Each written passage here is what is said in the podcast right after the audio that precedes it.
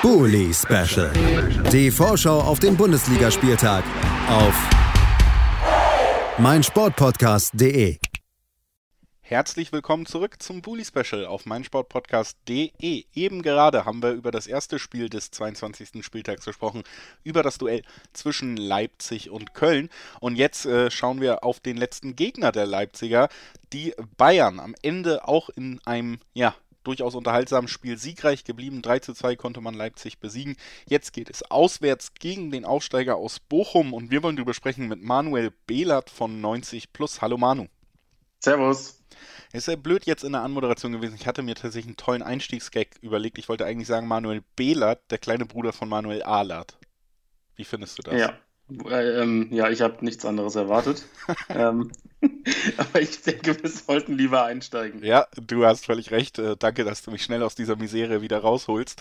Wir wollen dann natürlich auch ausführlicher auf die Bayern blicken und zuerst, bevor wir das alles machen, ähm, denke ich, ist es in dieser Woche auch nochmal okay, nachsagen, wie ist denn dein, dein Eindruck von der ganzen Süle-Situation, die sich jetzt so entwickelt hat?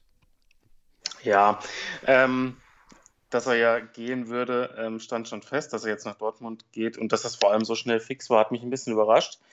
Ähm, ich bewerte das eigentlich ziemlich neutral. Also ähm, es gibt ja schon einige Gründe, die dafür sprechen, dass er nach Dortmund wechselt. Ähm, da hat er die größere und realistischere Chance, auf Sicht der Abwehrchef schlechthin zu werden.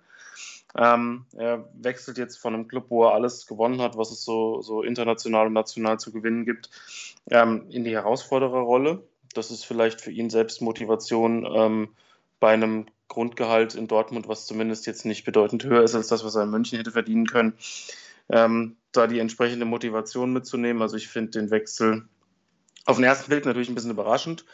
Ähm, aber andererseits kann ich die, die ähm, Beweggründe nachvollziehen. Also es ging ja auch um Wertschätzung und der BVB soll ja wohl sehr, sehr früh, sehr intensiv um ihn geworben haben ähm, und er selbst soll in den Gesprächen, das hat Sebastian Kehl ja auch gesagt, sehr früh ähm, mitgeteilt haben, dass er da Bock drauf hat und ähm, dementsprechend ist alles, was so an Nebengeräuschen im Moment da drumherum ähm, ans Tageslicht kommt, für mich eigentlich nicht Thema, was mich nicht besonders interessiert. Also er hatte die Entscheidung getroffen. Es gibt Gründe, die dafür sprechen und ähm, damit äh, hat sich das Thema für mich auch erledigt.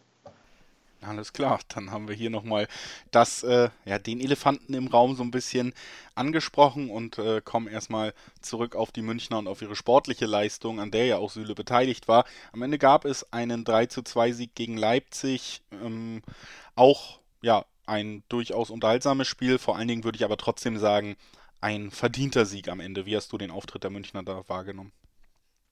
Ja, also verdient war der Sieg auf jeden Fall. Bayern hatte mehr Phasen, denen sie besser waren als Leipzig, aber mit ein bisschen ähm, Pech im Spiel kann das auch ähm, in die andere Richtung gehen. Also Leipzig hatte meiner Meinung nach zu viele Chancen.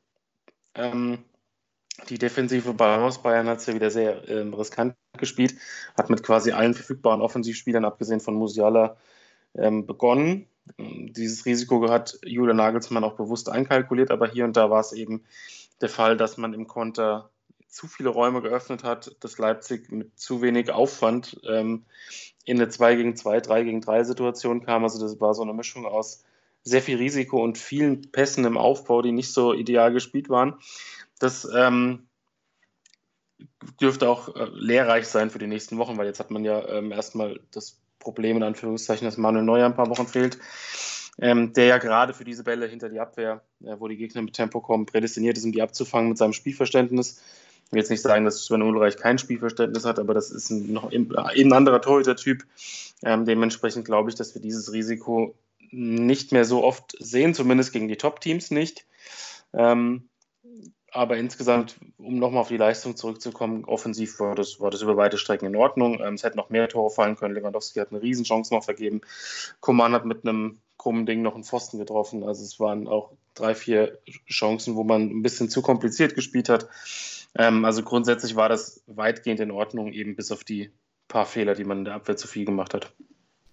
Das also der Blick zurück bei den äh, Münchnern. Bei den Bochumern gab es zuletzt ein Unentschieden, das zweite in Folge, dieses Mal gegen die Hertha, die ja zumindest am Anfang noch den Eindruck gemacht hat, dass sie sogar Bochum besiegen könnten, aber schnelles Tor nach der Halbzeitpause von Polter. Das ganze Ding ging am Ende doch 1 zu 1 aus. Wie blickst du auf den kommenden Gegner der Bayern jetzt? Also Bochum ist auf jeden Fall bedeutend weiter, als sie es in der Hinrunde waren. Das äh, war ja ein 7 zu 0, wo Bochum auch wirklich teilweise extrem naiv gespielt hat.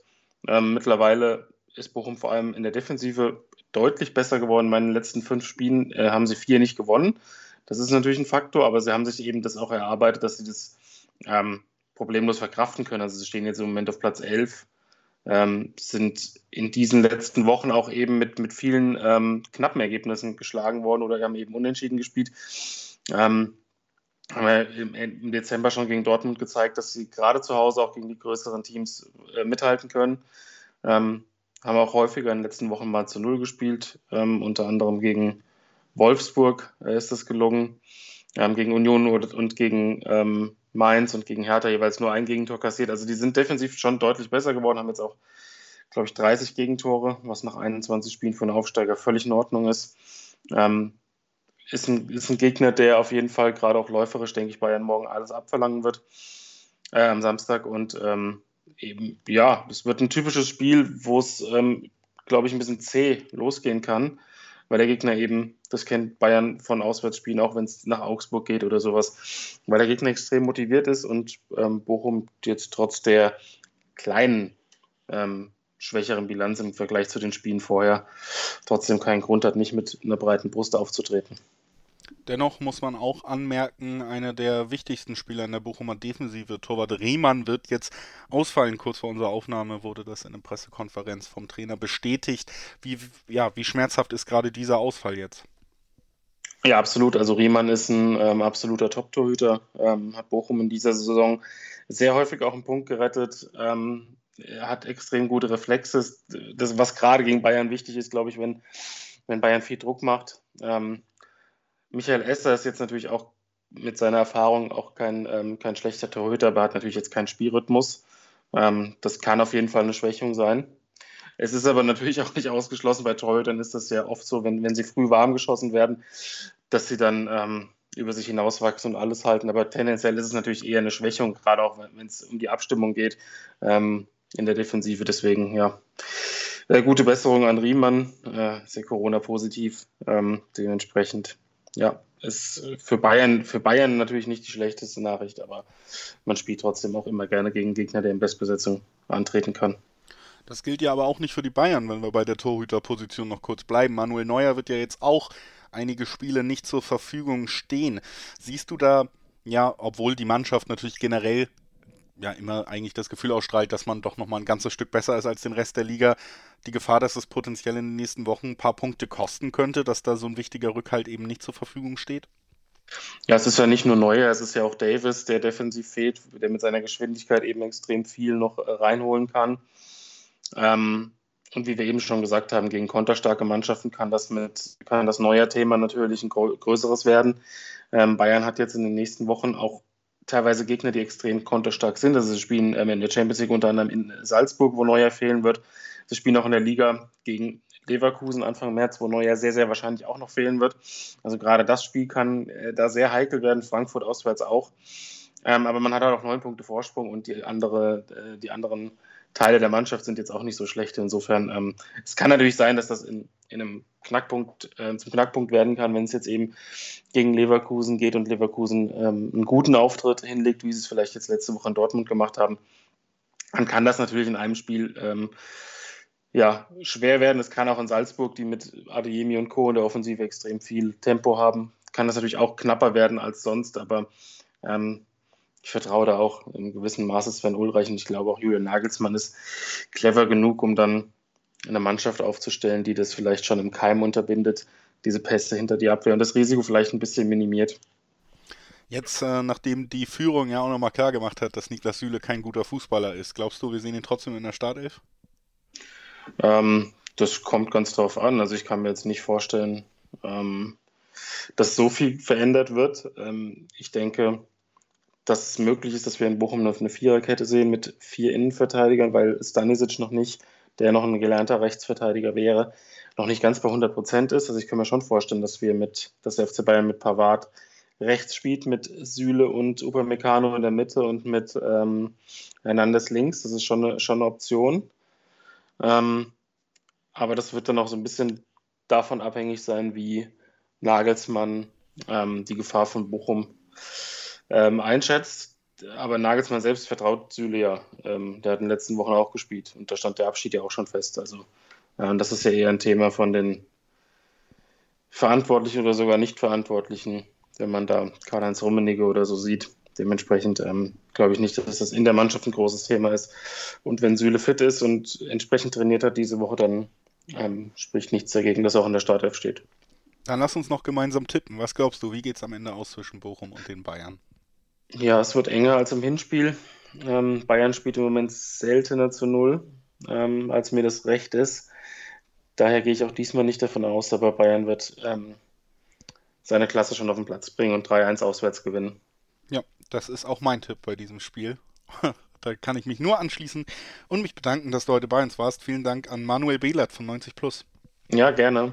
Und äh, wir, liebe Zuhörerinnen und Zuhörer, haben noch sieben weitere Spiele vor uns. Als nächstes geht es bei uns dann um Freiburg und Mainz, die aufeinandertreffen werden. Bleibt einfach dran, dann geht es direkt weiter. Schatz, ich bin neu verliebt. Was? Da drüben. Das ist er. Aber das ist ein Auto. Ja, eben. Mit ihm habe ich alles richtig gemacht. Wunschauto einfach kaufen, verkaufen oder leasen. Bei Autoscout24. Alles richtig gemacht. Bully Special. Die Vorschau auf den Bundesligaspieltag auf meinsportpodcast.de. Schatz, ich bin neu verliebt. Was? Da drüben. Das ist er. Aber das ist ein Auto. Ja, eben. Mit ihm habe ich alles richtig gemacht. Wunschauto einfach kaufen, verkaufen oder leasen. Bei Autoscout24. Alles richtig gemacht.